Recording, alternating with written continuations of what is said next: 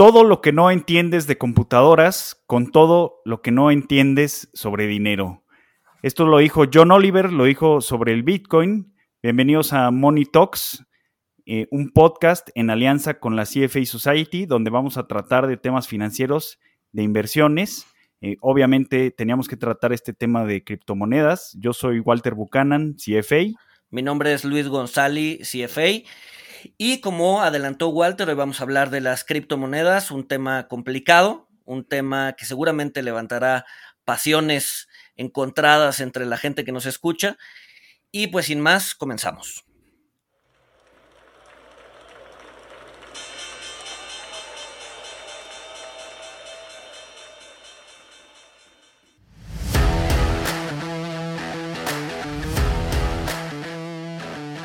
Monito el otro lado de la moneda. Pues bueno, Walter, sobrevivimos el primer eh, capítulo. Eh, el recibimiento fue bueno, eh, mucha gente con muchas palabras de aliento, lo cual nos, nos, nos alienta a, a, continuar con este proyecto. y hoy vamos a hablar de las criptomonedas.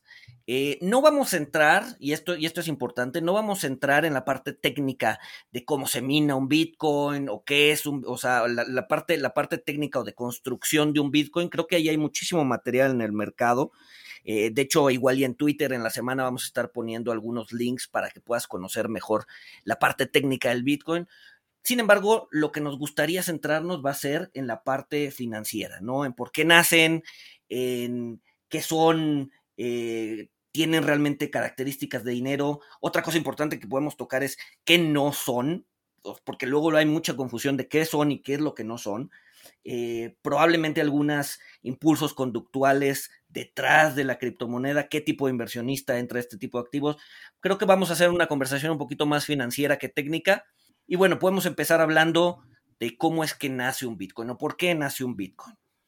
Eh, así es, y bueno, pues este tipo de activos como el Bitcoin se llaman criptomonedas que están basados en la tecnología de blockchain, que como bien lo comentó Luis, eh, pues vamos a estar posteando links en Twitter de, cómo funciona el blockchain, pero sí les vamos a dar un preámbulo de, pues, de dónde viene el nombre de cripto, ¿no? Que pues esto viene de la criptografía, la criptografía no es algo nuevo.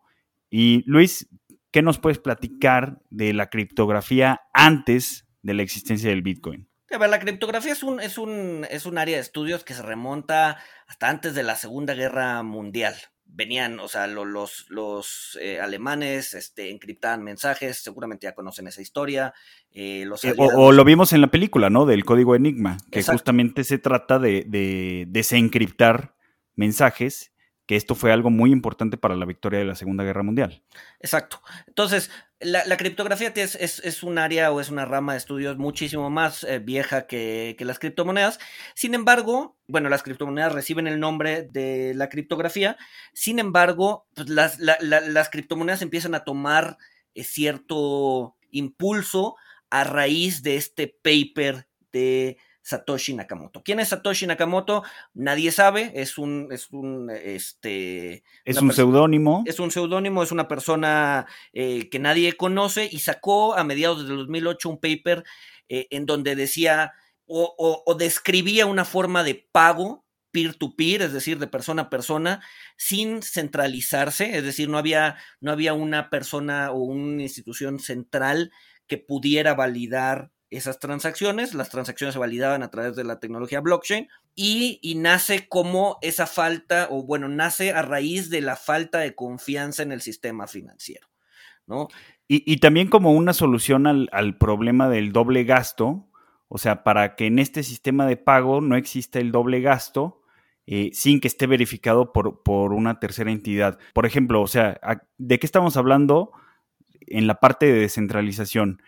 Si yo tengo dinero en una cuenta bancaria, pues el tercero que verifica esos recursos, que yo tengo esos recursos, justamente es el banco. Y si yo le quiero transferir o si yo le compré algo a Luis González y le realizo un pago, pues bueno, el banco y la red de bancos, eh, que son la parte centralizada, son el agente central, se van a encargar de verificar que tanto yo tenga el dinero y cuando realice la compra de algún artículo o algún servicio de Luis, pues también van a verificar que el dinero se vaya de mi cuenta a la cuenta de Luis González. Entonces, eh, con el sistema de pagos propuesto por Satoshi, eliminan al intermediario, eliminan al middleman eh, y pues ya todo se puede hacer, como, como dice el nombre, pues ya todo se puede hacer peer-to-peer. Yo puedo comprarle algo a Luis, le puedo transferir valor a Luis y pues no, no necesitamos una,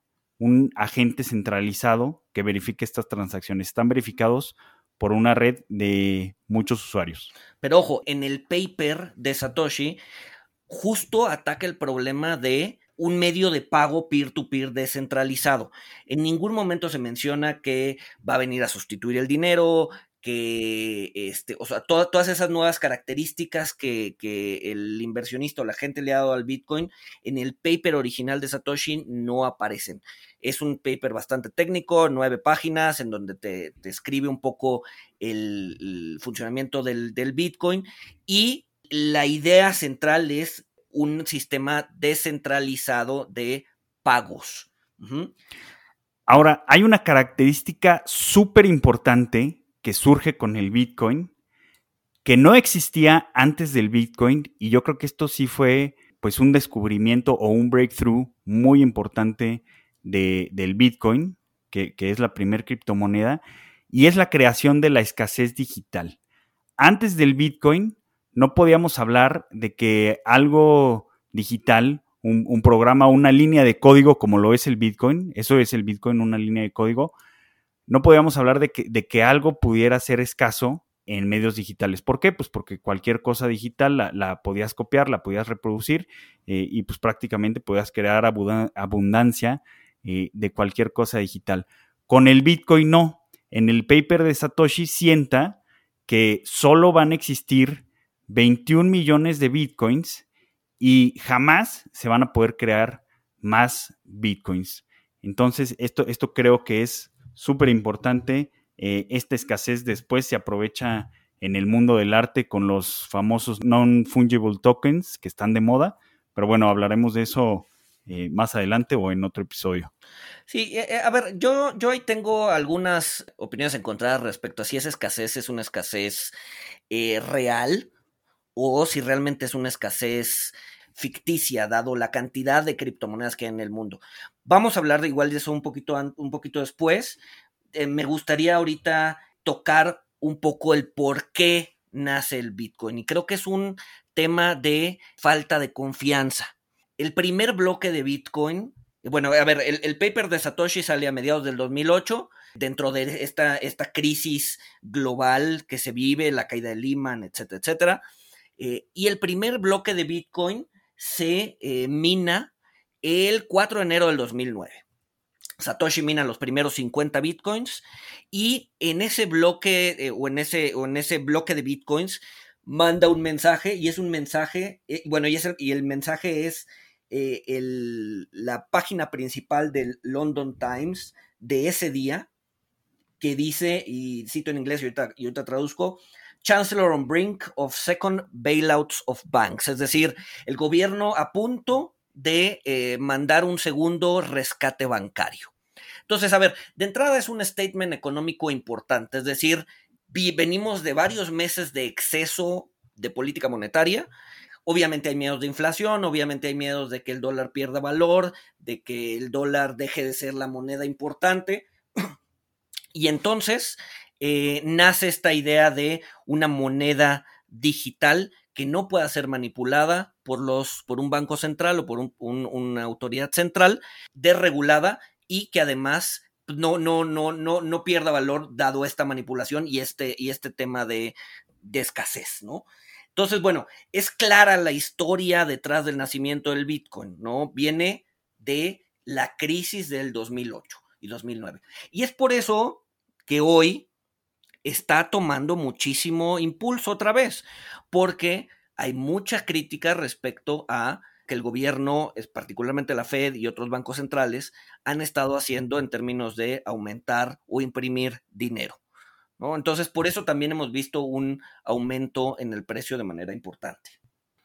Sí, claro, o sea, básicamente es un statement contra el dinero común y corriente, como lo conocemos hoy en día, que, es dinero fiat. Al decir dinero fiat, eh, los dólares, el peso mexicano, el euro, nos referimos a que es dinero que no está respaldado por oro, está respaldado, eh, por decirlo de una manera súper simplificada y, y sobre simplificada, pues está respaldado por el buen nombre de, los gobiernos y los países que están detrás de, esa moneda, ¿no? Pero no son escasos porque, como bien lo menciona Luis, eh, pues a causa de la crisis del coronavirus, eh, pues la, la, Fed y el Tesoro de Estados Unidos, pues pudieron inyectar trillones de dólares, o sea, millones de millones de dólares. E, esto es una cifra que les va a costar un poquito trabajo eh, ponerlas en su cabeza cuesta trabajo, es un número grandísimo, pero pudieron inyectar muchísimo, muchísimo dinero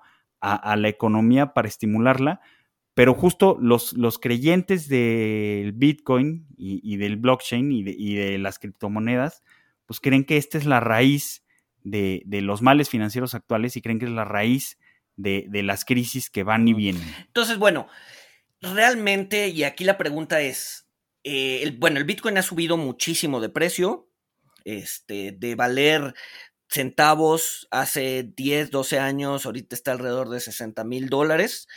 Realmente ese es el precio o el valor del Bitcoin y ese, y ese nos remonta un poco al episodio anterior, ¿no? ¿Cuál es el valor real del Bitcoin? La verdad es que nadie sabe, ¿no? O sea, para los muy creyentes, van a decir que el Bitcoin debe valer un número cercano al infinito, porque además solamente hay 21 millones eh, y por lo tanto la escasez es real, real entre todas las comillas. Ahorita vamos a explicar por qué no creo, bueno, por lo menos yo voy a explicar por qué no creo que sea real. Entonces va a valer 100 mil, 200 mil, 300 mil dólares. Mientras que los no creyentes van a decir, ¿sabes qué? Pues seguramente su valor está cercano a cero. Entonces, entre cero e infinito hay muchísimos números. Entonces, ¿cuál es el valor real, pues quién sabe.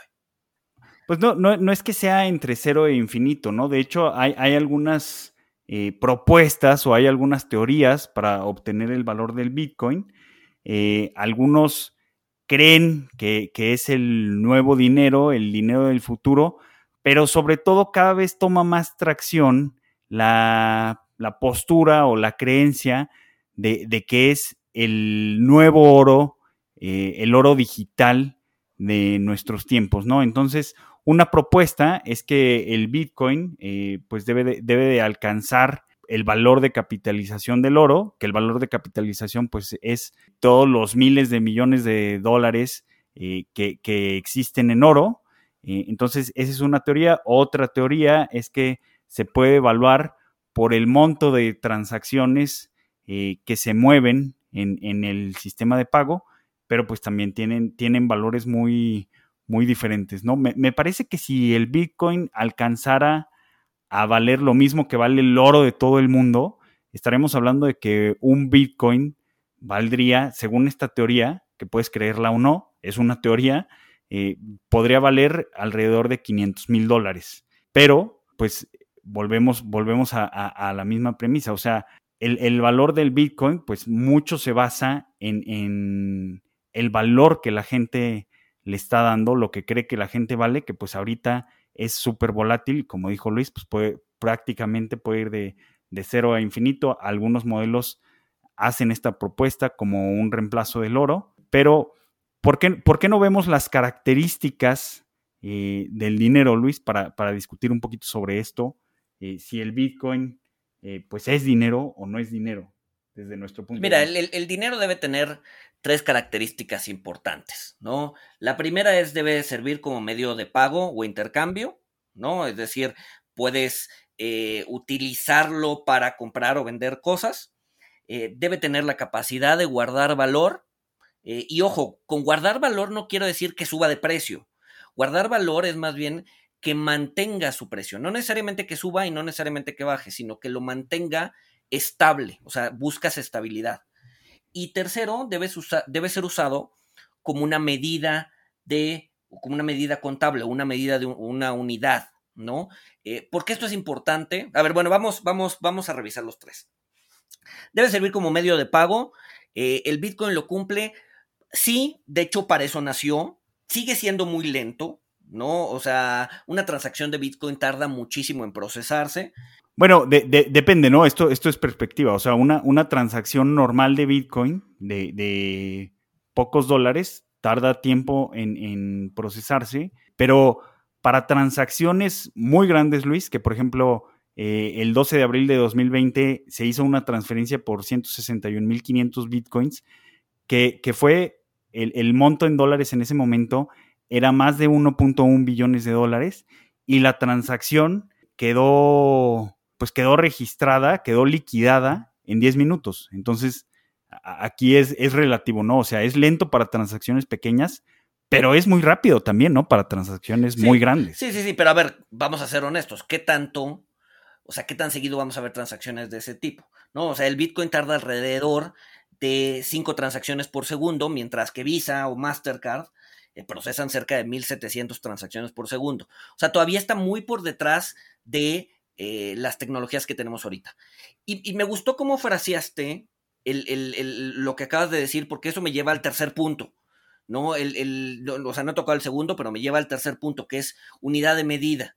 Dijiste, o sea, a ver, eh, se hicieron una transacción de 161 mil bitcoins, lo que sea, que es equivalente a tantos billones de dólares. O sea, mientras, mientras no, mientras no tengamos la idea de que las cosas valen bitcoins y no dólares, o sea, mientras sigamos haciendo esa conversión, el bitcoin no funciona como moneda, ¿no? O sea, estamos parados en México y decimos, a ver, tal cosa cuesta 200 pesos. Y no hacemos, y no, y, no hacemos el, el, digamos que la aclaración de 200 pesos, por, lo, por, por cierto, son 10 dólares. No estamos parados en Colombia y decimos, a ver, tal cosa cuesta 50 eh, este, pesos colombianos y por lo tanto vale tantos dólares. No, o sea, si estamos, si estamos en un ambiente o una economía, basta decir el valor monetario de algo para que la gente te entienda, ¿no? Si yo te digo, oye, este, tal coche o tal Tesla o lo que sea cuestan 15, eh, 20 bitcoins, o sea, tú tienes que hacer la conversión a dólares para entender realmente cuánto cuesta. Entonces, el Bitcoin no tiene esa característica que tienen todas las monedas, que es servir como eh, unidad contable. Que, para que sirva de unidad contable, pues está, está ligado con el segundo punto, ¿no, Luis? Que, que sea un salvaguarda de valor, que sea un salvaguarda de valor efectivo.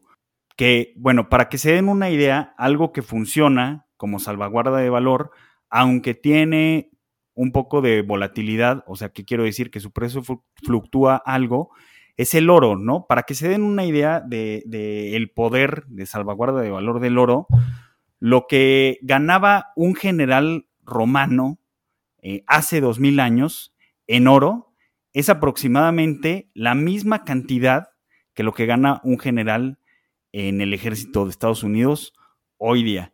Eh, entonces, digo, hoy el, oro no cumple con las características del dinero porque pues no, no es medio de intercambio, pero sí funciona como un salvaguarda de valor. sí, totalmente de acuerdo. El, oro sirve como un, medio para guardar valor, pero si tú llegas al súper a comprar una barra de pan intentas pagar con una moneda de oro, pues a ver, digo, probablemente algún cajero astuto te la va a tomar pero digo, probablemente no suceda, probablemente el intercambio no suceda. Uno, porque no saben si es oro, entonces tendrán que hacerle alguna prueba química, este, eh, no saben si es chapa de oro, es decir, eh, cobre o, plomo revestido de una capita de oro, o sea, no sirve como medio de intercambio. ¿No? Entonces, el oro sí sirve para, para salvaguardar valor, pero no como medio de intercambio. Entonces, bueno, podemos decir, ok, entonces el Bitcoin no va a servir como moneda, pero sí como, como salvaguarda de valor. La respuesta es que tampoco, ¿no? Porque la idea es que no sea volátil, ¿no? No te vas a desinvertir de Bitcoin para comprar un Tesla, por ejemplo, ¿no? O sea, muchos de los, de las personas que, que están a favor del Bitcoin eh, dicen, oye, ¿sabes qué? Tesla ya, ya, ya, acepta Bitcoins oye, pero ¿por qué, voy a, ¿por qué voy a comprar un Tesla que acepta Bitcoin si en el momento en que compre el Tesla, el Tesla se va a empezar a depreciar, mientras que mi Bitcoin seguramente va a seguir subiendo de valor? Entonces, ¿por qué voy a usar mis Bitcoins para comprar cosas? ¿No? Y en ese sentido, pues no es una, no es, no es un medio para guardar valor, suena más que es un medio para, eh, como, para inversión, ¿no? Claro, claro. Oye, y bueno, por, por cómo está yendo la conversación, o sea, que creo que nos tendremos que ir a por qué, por qué piensas que el Bitcoin realmente no, no tiene una escasez real, no es una escasez verdadera, porque yo, yo quería dirigirme a la siguiente parte del tema. El Bitcoin puede llegar a ser dinero en el futuro, puede llegar a ser salvaguarda de valor. Eh, o sea, ¿qué, ¿qué, quiero decir con esto? Podemos imaginar un mundo donde, donde el Bitcoin ya no sea tan volátil, ya no tenga esta, esta volatilidad marca de hablo y quizá sí, sí podamos ver artículos en internet o en algún lugar que tengan el precio fijado en Bitcoin y que al revés hagas, hagas la conversión de dólares a Bitcoin y no de Bitcoins a dólares. ¿Crees que esto sea un escenario posible, Luis? ¿O no? Porque, porque no yo, es. A veces lo veo complicado. Mucho, o sea, muchos argumentos en contra de la escasez es que eh, hubo una explosión de monedas digitales. Tienes desde las más serias, como puede ser Bitcoin o Ethereum, hasta las de chiste, como puede ser Doge, que, ¿no? Este, del perrito este que se va hasta la luna. Entonces, o sea, como que tienes muchas opciones para escoger, ¿no? El Ethereum pues, ya está, ya está alrededor de los dos mil dólares, es decir, ha tenido un, un, una apreciación importante y ha tenido utilidad este, muchísimo más diversa que el Bitcoin. Entonces, y de hecho el Ethereum también se utiliza para esta nueva, eh, para, bueno, para los NFTs y para lo, el Decentralized Finance, mientras que el Bitcoin solamente pues, lo usan como, como, como método o como medio de inversión. A ver, yo creo, yo sí creo que la tecnología que hay detrás del Bitcoin o de las criptomonedas es valiosísima y va a cambiar la forma en la que vemos el mundo y la forma en la que vemos el dinero, ya sea a través de blockchain o cualquier otra eh, tecnología que venga adelante. Pero creo que va a ser con la adopción de las eh, de los bancos centrales o de los gobiernos. ¿No? Los gobiernos o los bancos centrales ya están diseñando sus propias monedas digitales. Yo creo que sí, la moneda va a tener a desaparecer, la moneda física, para dar paso a la moneda digital, pero de la mano con la autoridad o del Banco Central, ¿no? No descentralizada. Entonces yo creo que la criptomoneda tiene bastante futuro, pero eh, siempre y cuando sea regulada y apoyada por los gobiernos, ¿no? Al final del día, a ver, recuerda que un gobierno gana muchísimo dinero por ser el emisor de monedas, ¿no? Ese, o sea, hay, hay todo un cálculo eh, económico en donde por simplemente emitir monedas el gobierno gana dinero. Entonces, y a ver, y no son cantidades, no son cantidades menores, ¿no? Entonces, ¿por qué un gobierno cualquiera, desde el más fuerte hasta el más débil, por qué un gobierno dejaría de ganar ese dinero dejaría de tener soberanía sobre eh, la forma en la que se lleva a cabo las transacciones comerciales de un país. O sea, simplemente no tiene sentido. En el momento en que el Bitcoin empieza a ser disruptivo para un gobierno, ese gobierno va a intentar ya sea de prohibirla o al menos de regularla. Bueno, que, que justo es el punto de la descentralización del Bitcoin, pero voy, a retomar unas partes de, lo que acabas de decir, porque eh, yo no me considero creyente del Bitcoin, pero tampoco, tampoco considero que, que definitivamente e indudablemente sea una burbuja o una burbuja dentro de muchas burbujas, porque pues ya ha subido y ya ha reventado el precio muchas veces, ¿no? Digamos que soy un agnóstico del Bitcoin, ese es mi statement. Pero me llama mucho la atención que tú dices que, que no puede tener escasez digital. Eh, porque hay miles de criptomonedas. Creo que hoy en día hay más de 4.000 criptomonedas. Pero, ¿qué, ¿qué, es lo que se me hace interesante del Bitcoin? El Bitcoin es tan poderoso y las criptomonedas pueden llegar a ser tan poderosas cada criptomoneda por el efecto de red que tienen. ¿Qué es el efecto de red? El efecto de red es el número de usuarios que tienen.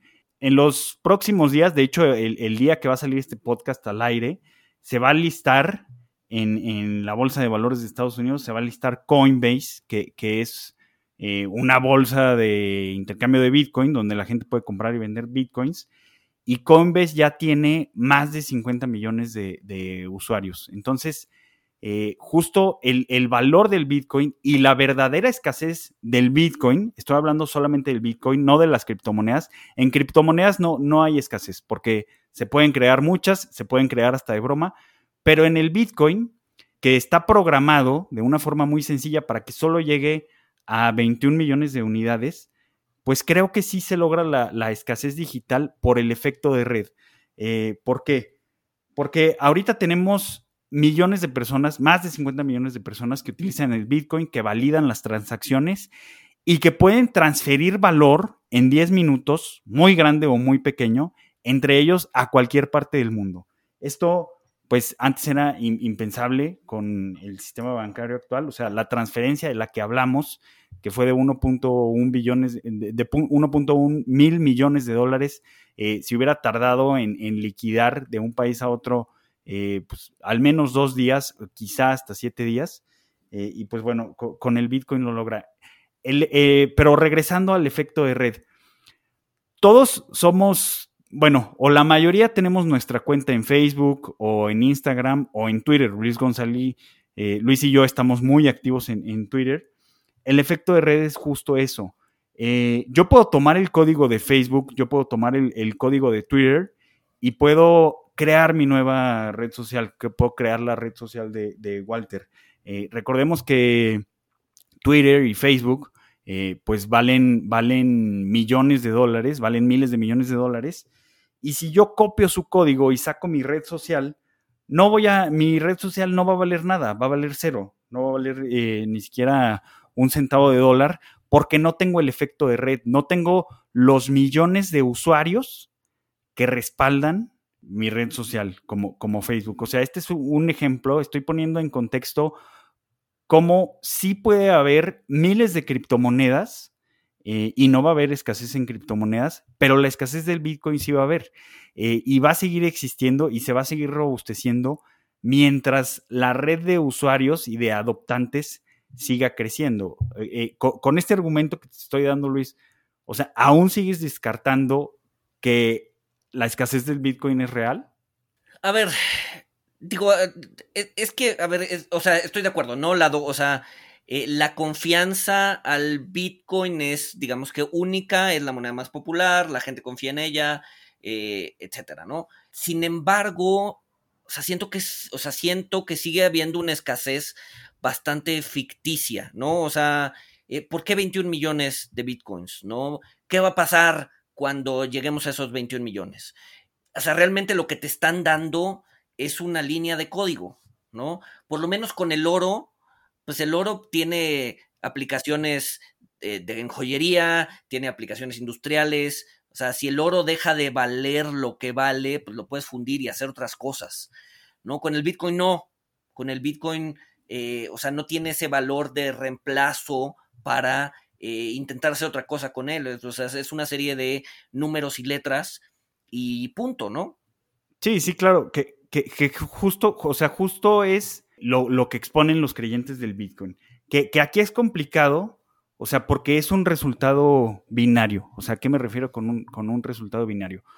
O el Bitcoin sí llega eh, a, reemplazar, o sea, y esto lo he visto como de, de los exponentes del Bitcoin eh, como, como con más credenciales y pues más estudio y más lógica, ¿no? Porque eh, eh, ese es otro problema del Bitcoin que ahorita, que ahorita lo voy a tocar, este, que, tus peers pues, puede ser gente que nada más dice que se va a ir a la luna porque sí ya y ni siquiera entienden la mecánica que hay detrás del Bitcoin. lo, que ponen sobre la mesa los, los fieles del Bitcoin, por así llamarlos, es que o va a ser el dinero por, por excelencia, bueno, no el dinero, el, oro digital, el nuevo oro digital eh, por excelencia, justo por esto, justo porque solamente va a tener la función de, transferir y de guardar valor y, no va a tener eh, otros usos o otras aplicaciones que interfieran con su valor, como, son los usos que tiene el oro. Eh, pero estarás de acuerdo que, finalmente el oro, pues es como la forma máxima de salvaguarda de valor que conocemos hoy en día, pues por sus características de, escasez, eh, pues, que es difícil de, falsificar, o sea, características que son muy similares o, que las pasaron al terreno digital al crear el Bitcoin. Pero a lo que voy es, o sea, el Bitcoin, o sea, supón que la gente pierde fe en el Bitcoin. ¿Qué puede pasar, no? ¿Qué puede pasar. O sea, por eso es binario. O, o todo mundo adoptamos el Bitcoin, lo reconocemos, tiene una capitalización del mercado, o, por algún evento se pierde la fe en el Bitcoin y, otra vez se va a cero. Que yo no creo que se vaya a cero. Probablemente no a cero. Por algo, pero, eh, Bueno, a ver, antes de tocar ese punto, y, y, o sea, justo lo que hemos estado hablando es fe, creencia, ¿no? O sea, la gente dice fiat contra Bitcoin.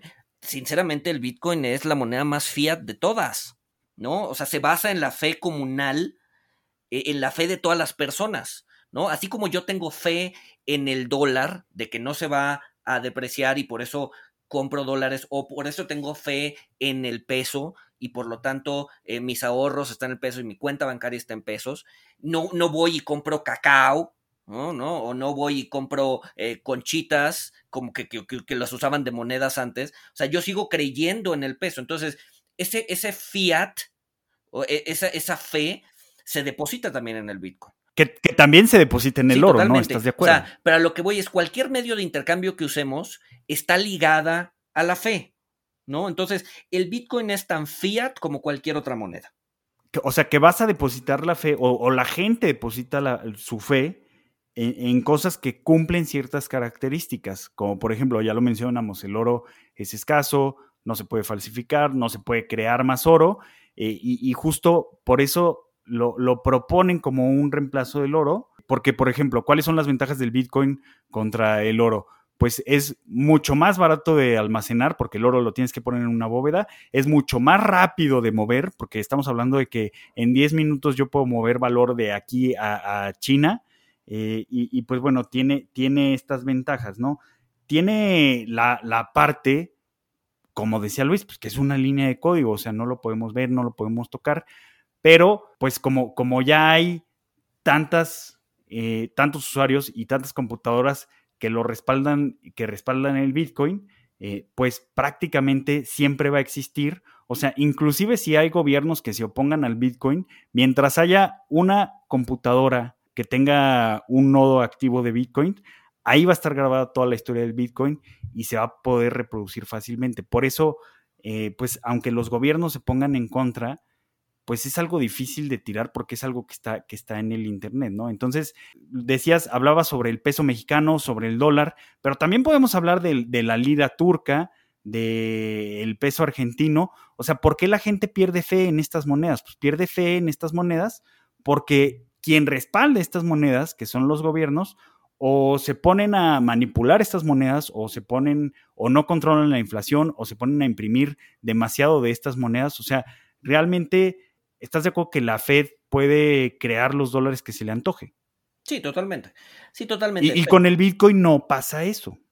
No, pero también, el, o sea, el tema de la concentración es bastante, eh, o más bien, el tema de la descentralización es bastante débil, ¿no? Digo, nada más hay que ver los números a cierre, creo que del año, la, la última vez que los vi, cerca del 95% de los bitcoins estaban en manos de dos y medio ciento de las carteras, de, o sea, de, los inversionistas. Entonces, hay una concentración muy fuerte de bitcoins en pocas personas, ¿no? Bueno, hay, una concentración de Bitcoin, pero la, descentralización, o sea, la descentralización se refiere a que no necesitas un, banco central para, o, o, sí, un banco central como Banjico, como la Fed, para verificar el, número de bitcoins en circulación, porque eso está programado, ni para verificar las transacciones. O sea, la, son cosas diferentes, la descentralización y la concentración, que pues sí la hay, así como hay concentración de la riqueza en el mundo, ¿no? Que es la famosa lucha del 1% contra el 99%, ¿no? Bueno, al revés. Sí, pero, o sea, a lo que voy es, no te resuelve de fondo el problema. Mira, nada más para, para, para, para poner un poco en contexto este, esta concentración de riqueza entre, bueno, yo la, pongo entre comillas, eh, del Bitcoin es, acuérdense que es un, que es el coeficiente Gini. El coeficiente Gini es cómo se va acumulando la riqueza en un país, ¿no? Si, si el coeficiente Gini, bueno, el coeficiente Gini va de 0 a 1, si está en 0, eh, el país prácticamente todos tienen lo mismo, si está en 1, el país es el país más desigual del mundo, eh, o la zona económica más desigual del mundo, y generalmente los países andan entre 0.4 y 0.6 eh, su, su, coeficiente de Gini, es decir, hay países más desiguales que otros. Sí, sí, sí. Vemos la zona económica del Bitcoin, vamos a ver que su coeficiente Gini es 0.99, es decir, está cercano al 1, es decir, si vemos la zona económica del Bitcoin, es la zona económica más desigual del mundo, ¿no? O sea, es una, existe una concentración ridícula de monedas. Y si bien no hay un banco central que dicte la política, o sea, esa centralización de, o esa concentración de riqueza o de bitcoins, pues puede servir como un banco central de facto, ¿no? Al final del día, si una de estas grandes ballenas decide manipular el precio, lo va a lograr y lo va a lograr de una manera muy sencilla, ¿no? Entonces, no resuelve el, el problema de concentración de poder, estás cambiando el poder de un gobierno eh, central o de un gobierno establecido y reconocido y le estás dando el poder a 2% de la población que ni siquiera sabes quién es, ¿no? Por lo menos aquí en el dólar puedes ir y manifestarte enfrente de la Fed, enfrente del Capitolio, votar en contra, votar a favor, etcétera. O sea, tienes cierto poder como ciudadano para poder cambiar las políticas de un país. En el Bitcoin, ¿a quién le vas a gritar si una de esas ballenas empieza a manipular el precio? ¿No? Entonces, esa. Pues ese anonimato también juega en contra, ¿no? No, no, no hay, o sea, nadie es eh, responsable de facto, o sea, nadie, nadie es responsable de eh, lo que sea que esté pasando con la moneda y eso la verdad es que a mí me aterra, ¿no? Por lo menos si un gobierno no está haciendo bien las cosas, lo puede sacar del poder. Salir a las calles, pelear este, con el Bitcoin, no. ¿A quién le gritas? ¿A quién destronas? ¿A quién votas en contra? No, o sea, no, hay, no, hay, eso. Claro, claro, definitivamente, eh, pues los tenedores más grandes de Bitcoin pues tienen muchísimo poder que afecta, de lo que habíamos hablado antes, que afecta si el Bitcoin va a ser un salvaguarda de valor o no, porque pues si unos, un puñado de personas pueden manipular el precio, pues cómo, cómo va a funcionar eso, ¿no? Lo pueden, lo pueden manipular a su favor. Oye, y, algo, algo curioso, eh, ¿qué, y qué pasa? Esto no lo sé, Luis, lo desconozco. ¿Qué pasa con, con los tenedores de oro? O sea, ¿el oro está más distribuido o el oro también está concentrado en la Fed, la zona euro, este, el Banco de Japón, o, no está, si sacáramos un coeficiente Gini del oro, no estaría en punto 99. Fíjate que eso no lo sé, o sea, no, no, no tengo el dato. Digo, estaría interesante, ¿no? Como, como, o sea, sobre todo, a, mí lo que más me llama la atención del Bitcoin, y repito, no es que lo crea, pero pues me llama que, que pudiera ser el oro digital por las características que comparte eh, con el oro físico. Entonces, pues sería interesante, bajo esta línea de, argumento, eh, pues ver, ver el coeficiente Gini del oro, ¿no? Igual y este, quizá lo podamos investigar y lo ponemos en Twitter. Claro. No, y a ver, y también aguas con el oro, ¿no? Eh, o sea, durante mucho tiempo fue el estándar. Sin embargo, con la caída de, de Bretton Woods en los 70s, eh, el oro dejó de indexarse, o las monedas dejaron de indexarse al oro. Es decir, ahí es el como el nacimiento de la moneda fiat, es decir, ya no tenías respaldo de oro, tenías el respaldo del gobierno, del comercio, del poder militar, etcétera, etcétera, pero no del oro. ¿No? Entonces, también venimos cargando un bagaje importante en la, de la época en la que el oro era el estándar. ¿no? Actualmente el oro ya no es el estándar. O sea, he visto muchos comentarios diciendo, oye, sí, pero la, la FED tiene respaldados sus billetes en oro y México tiene O sea, sí, parte de sus reservas están una parte, Una parte de las reservas están en oro, pero, pero antes, de, antes de romper con Bretton Woods, tenías que tener respaldado todo el, dinero circulante en oro. Que el romper este patrón, pues trajo, trajo beneficios. Habrá gente como, como los eh, ponentes de, la Escuela Monetarista Austriaca que digan que esta es la madre de todos los males, pero sin duda el romper con el patrón oro trajo herramientas para los bancos centrales, les dio armas para las crisis que lo acabamos de ver, cómo, cómo usan esas herramientas con la crisis que acabamos de vivir hace exactamente un año y que seguimos saliendo de esta crisis, que es la crisis del COVID, que tuvo que haber un apagón económico, gracias a la política monetaria que usaron la Fed, el Banco Central Europeo, bancos de países desarrollados e inclusive bancos como Banco de México al, poder eh, bajar las tasas y poder influir eh, pues la oferta monetaria de, de alguna forma.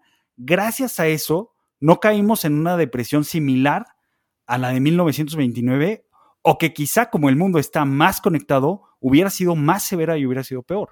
Exacto, exacto. Entonces, eso, o sea, el no te estar respaldado en oro te da muchísima flexibilidad. Entonces, digo, nada más como desmitificar ese tema, ¿no? El, el, los gobiernos ya no utilizan el oro para respaldar sus, este, su, su dinero.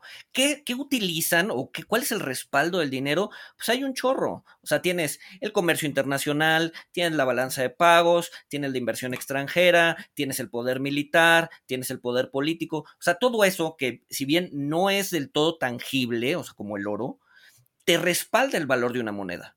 ¿No? Si la balanza de pagos se desbalancea o hay más exportaciones e importaciones, el tipo de cambio va a tender a moverse de una u otra forma. Si los capitales salen de un país, entonces el tipo de cambio se va a depreciar. Si de repente pierdes una guerra eh, o tu poder militar ya no es tan importante, pues el tipo de cambio se va a tender a mover X o Y formas.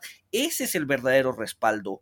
De, tu moneda, ¿no? Si todo. igual, igual es, un efecto de red, donde, por ejemplo, en, en una economía, todos estamos usando esa moneda, todos estamos eh, creando o, haciendo actividad económica, se está generando crecimiento, el gobierno en el futuro sí emite deuda, crea deuda, pero en el futuro eh, va a poder eh, recabar más impuestos, pues porque esa red que está usando esa moneda está creciendo, está siendo atractiva, está, está trayendo participantes extranjeros, digo, como si lo viéramos como un país neutral por no, por no ponerle un nombre, ¿no? O sea, a fin de cuentas es un efecto de red que sí, se puede desbalancear, se puede romper el balance si, si un país emite pues muchísima deuda, más deuda de, la que puede manejar, si se puede, si se genera inflación, pues se, pierde la confianza en esa red y pues la, moneda se deprecia, ¿no?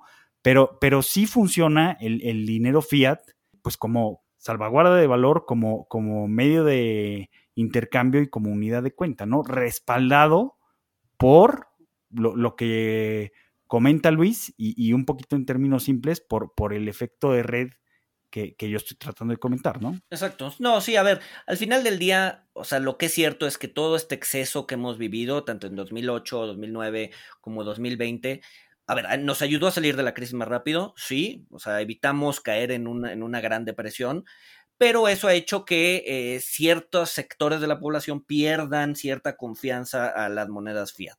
Según esto va a traer inflación, etcétera, etcétera. Se ve complicado, se ve complicado eh, llegar a niveles de hiperinflación como las que hemos visto en Argentina o en Zimbabue, en donde pues, se imprimió una cantidad ridícula de dinero, pero mucho más de lo que ha impreso la Fed en términos de tamaño de su economía.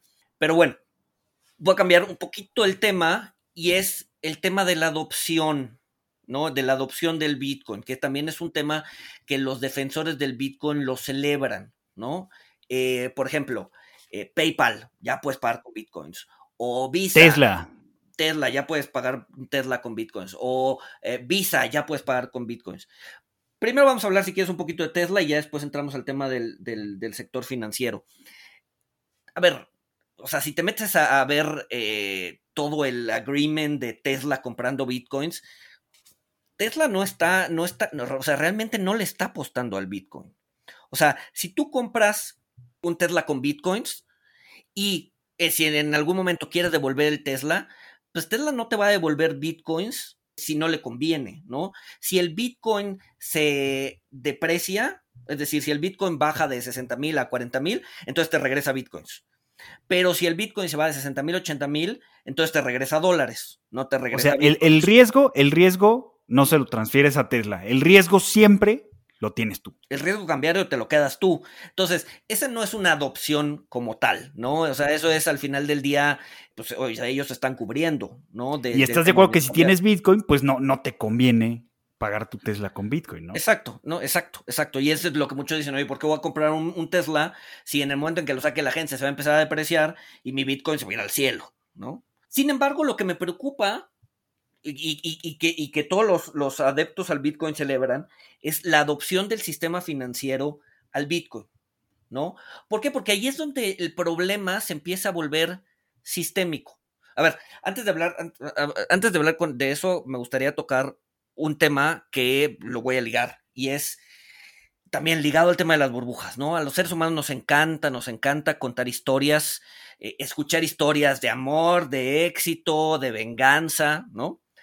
Creo que el Bitcoin maneja perfecto esta, esta, este discurso, esta narrativa, ¿no? Es, o sea, nace a raíz de los gobiernos que se están eh, pasando el lanza. Una rebelión contra el establishment, contra la banca central que nos controla.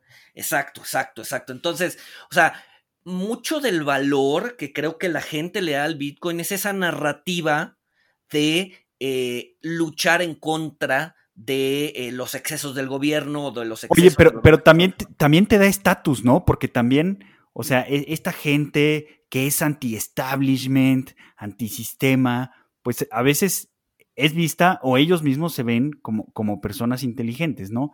Entonces, el, ser pro Bitcoin o el apoyar el Bitcoin o el tener Bitcoins, pues también pasas a, este estatus de, ah, soy inteligente porque soy anti-establishment, que a lo mejor no, no tiene nada que ver, ¿no? Pero no, pero es la presión, es la presión social, totalmente. O sea, y eso es, y eso es parte de lo que infla el precio. O sea, ¿cuántas veces no me han dicho, uh, este, yo que, bueno, a ver, no estoy, o sea, sí estoy en contra del Bitcoin, bueno, en contra, sino no, no, o sea, no me gusta el activo, pero cuántas veces me han dicho, eh, diviértete quedándote pobre, el Bitcoin se va a ir a la luna, este, o sea, esa, esa presión social que te dices, oye, a ver, todos los que están a mi alrededor están invirtiendo en Bitcoin o están comprando Bitcoin, eh, ¿por qué yo no? ¿No? Entonces, eso te da ese impulso para centrarle a la fiesta también, ¿no? Entonces, o sea, si hay un tema de behavioral o de finanzas conductuales bien importante detrás, muy, muy importante.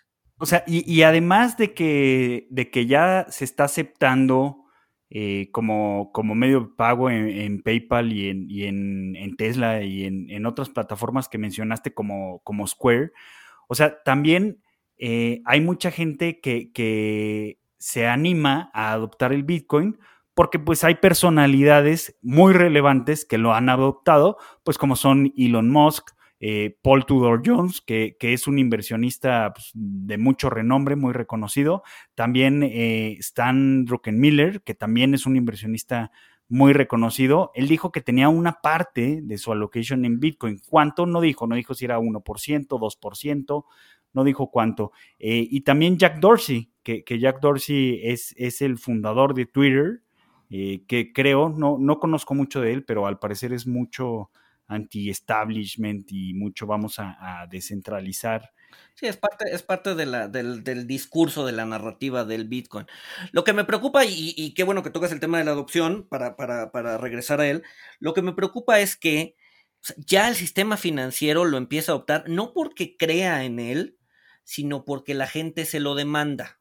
¿No? Entonces ya tienes bancos que te eh, empaquetan bitcoins en ETFs, que te empaquetan incluso bitcoins con eh, tres o cuatro o cinco niveles de apalancamiento en donde dices, ok, ¿crees que ganar 10% al mes es poquito? Pues bueno, te apalanco el instrumento y ahora ya no vas a ganar 10, vas a ganar 50. No, pues mejor, ¿no? Y como el bitcoin se va a ir a la luna, pues todo mi capital ahí, ¿no? Y, los que no diviértanse siendo, siendo, pobres. Exacto. Ahora, eh, eh, esto, mira, yo, yo no es que me desagrade el activo, este, pero tampoco soy, soy un supporter del Bitcoin. Pero con lo que sí me topó es que la mayoría o gran parte de los que, de los que apoyan el activo, o sea, o, estás con ellos o estás contra ellos. O sea, o tienes Bitcoin o eres un tonto. Y, yo la verdad, o sea, creo, o sea, pues la verdad, no sé si el Bitcoin vaya a llegar a tener el market cap del, oro, si va a ser el reemplazo del oro o no, pero si, así fuera, o sea, si fuera una, una buena tesis de inversión, pues no, no es un activo para todos, o sea, no es apto para todo mundo. Y, no porque tú creas en Bitcoin, pues significa que todos debemos de adoptarlo para lograr que tú te hagas rico más rápido, ¿no? ¿Por qué?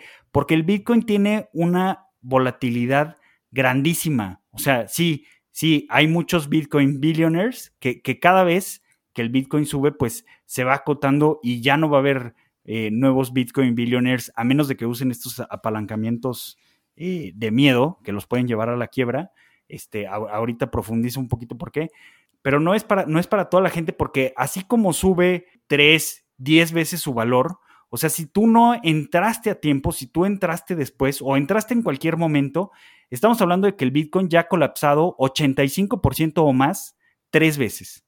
Tres veces. Mentalmente, o sea, mentalmente para mucha gente, yo creo que me incluyo, o sea, es imposible aguantar esos, esos drag downs de, de 85%. Ahora, yo estoy hablando de los tres Bitcoin crash que, que ha habido, ¿no? Pero también, o sea, este año ya vimos cómo Bitcoin perdió 25% en un día. Esto hace que no sea apto, al menos para dos terceras partes de los inversionistas que por naturaleza son, son aversos al riesgo. O sea, y no debería de haber problema. Yo no te, fíjate que yo no tengo problema con el Bitcoin. Yo tengo problema con los Bitcoin believers que creen que todos los demás son idiotas porque no entienden que, no toda la gente puede invertir en esa clase de, activos. No, y a ver, ¿cuándo, has visto a una ola de inversionistas diciéndote, oye, no puede ser, no estás en la acción de Liverpool? Eres un, ah, no manches, te estás perdiendo de lo que sea. Y Diviértete siendo pobre. Exacto, exacto. Entonces, eh, o sea, y, es justo, es la idea de esta narrativa de eh, historia de éxito, historia de venganza, vamos a acabar con los gobiernos, vamos a acabar con la centralización, lo que infla las pasiones. Y por eso, cuando dices, oye, a mí no me gusta el Bitcoin, se viene esta ola de inversionistas de Bitcoin diciendo ah, que si la burbuja va a explotar, o que si eh, te vas a quedar pobre, o de que si no, no sé, o sea, todas estas todas estas ideas que hay detrás, ¿no? Se, se, vuelven un tema religioso, ¿no? Sí, es un tema de fanatismo, es un tema de fanatismo, que no lo ves con otros activos, ¿no? Entonces, hay, hay, hay, un tema de finanzas conductuales bien importante detrás. Pero bueno, retomo el tema de adopción, o sea, ya nos quedan como cinco minutos de podcast. Entonces, retomo el tema de, de, adopción y, y, y, lo que me preocupa es eso, ¿no? O sea, y hay que remontarnos, no sé, a la crisis del 2008, en donde todo el sistema financiero tenía eh, exposición a los subprimes. Nadie sabía cuánto valían los subprimes, nadie sabía el valor real de los subprimes y cuando empieza a tronar la burbuja inmobiliaria de Estados Unidos es cuando la gente se empieza a preguntar, oye, ¿por qué tengo esta basura en la panza? ¿No? Y el problema de, de, poder haber sido un solo sector, que era el sector inmobiliario, se convirtió en un problema sistémico mundial. Entonces, la adopción de Bitcoin por parte de Morgan Stanley, Goldman Sachs, o sea, los, los, grandes bancos de inversión, me preocupa justo por eso, porque no lo están haciendo porque crean en el activo, sino lo están haciendo para ganar dinero porque hay una demanda fuerte por ese tipo de activos. Entonces, en el momento en que se empiezan a poner creativos y empiezan a apalancar instrumentos, fondos y empiezan a, hacer, pues digamos que más complejo la interacción, pues en ese momento eh, pierdes un poco el piso de cuál es tu posición real en el Bitcoin y en el momento en que baje de precio, pues es cuando empiezan a tronar las palomitas, ¿no? Entonces, eso es lo que me preocupa muchos de los believers, muchos de los, de los bitcoins believers lo celebran porque implican que se está normalizando el uso del bitcoin. A mí me parece realmente espeluznante que realmente esté el sistema financiero adoptándolo. Y lo está adoptando no porque crea en él, sino porque la gente se lo está demandando. Y eso es lo que me preocupa. Pues, pues sin o sea, sin duda es de miedo que se pueda estar creando un riesgo sistémico que, sí, se, sí se puede estar gestando. O sea, se puede estar creando un riesgo sistémico por, por todo lo que está respaldado por Bitcoin. O sea, Tesla ya tiene tesorería en Bitcoin, Square tiene tesorería en Bitcoin. Si, si mañana el Bitcoin vuelve a tener un cuarto crash del 85%, eh, pues entre, entre más eh, empresas, más tesorerías, más activos estén eh, respaldados o colateralizados con Bitcoin, pues más, más grande va, a ser eh, el golpe, ¿no? Este. Exacto, entre más adopción haya, pues más, más, más grande va a ser, más grande va a ser la explosión, ¿no? Y sigue sin quedar claro cuál es el valor real. Y como tú dices, o sea, ya ha tronado tres veces. ¿no? Ya ha tronado tres veces, no ha desaparecido, no, te digo, recuerden el episodio anterior que una burbuja explote no quiere decir que vaya a desaparecer el activo. Sin embargo, bueno, puede generar un riesgo sistémico. ¿Cuáles serían entonces, Walter, los, los takeaways de, este episodio? O sea, ¿en qué, podemos concluir? Pues mira, mi, mi takeaway, o sea, yo, yo me mantengo como agnóstico del Bitcoin. Creo que el takeaway más importante es que es un activo con riesgo, con mucho riesgo, más riesgo de, lo normal. Eh, el potencial pues cada vez es más limitado.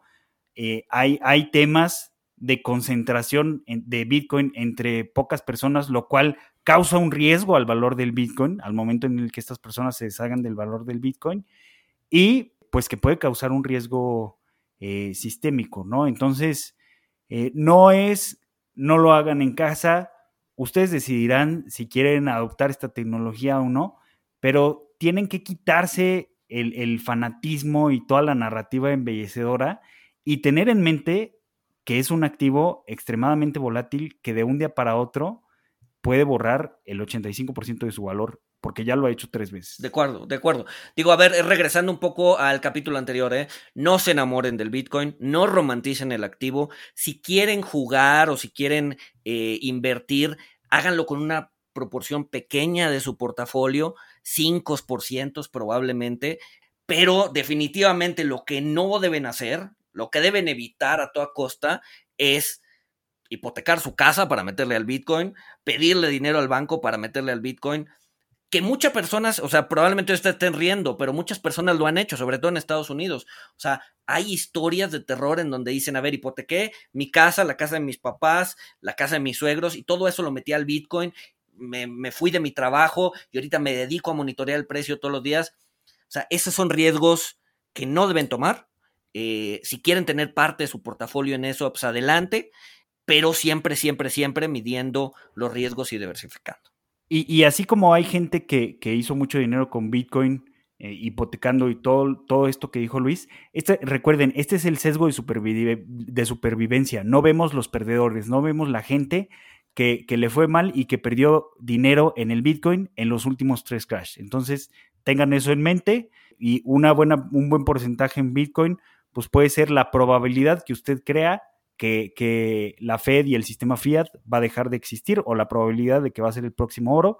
Quizá un 2-5% es la, eh, la probabilidad y la ponderación adecuada, quizás. Exacto, exacto.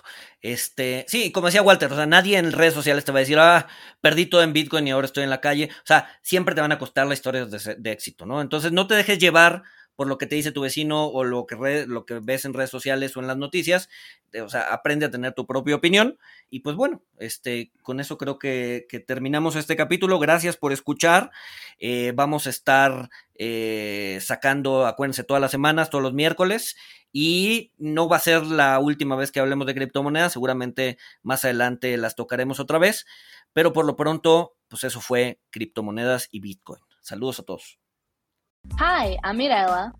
And I'm Fede. Welcome to Boteco Talks, a platform where we have bar style conversations about topics relevant to personal finance and investing. We're two strangers who matched on Bumble and are now friends, figuring out our finances through this podcast. Boteco Talks' aim is to pull back the curtains on these seemingly complex subjects and talk about them as we would with friends at a bar. Every week, we're going to be sharing stories, breaking down ideas, and maybe even challenge some of the assumptions that you may have about personal finance. So join us at Boteco Talks you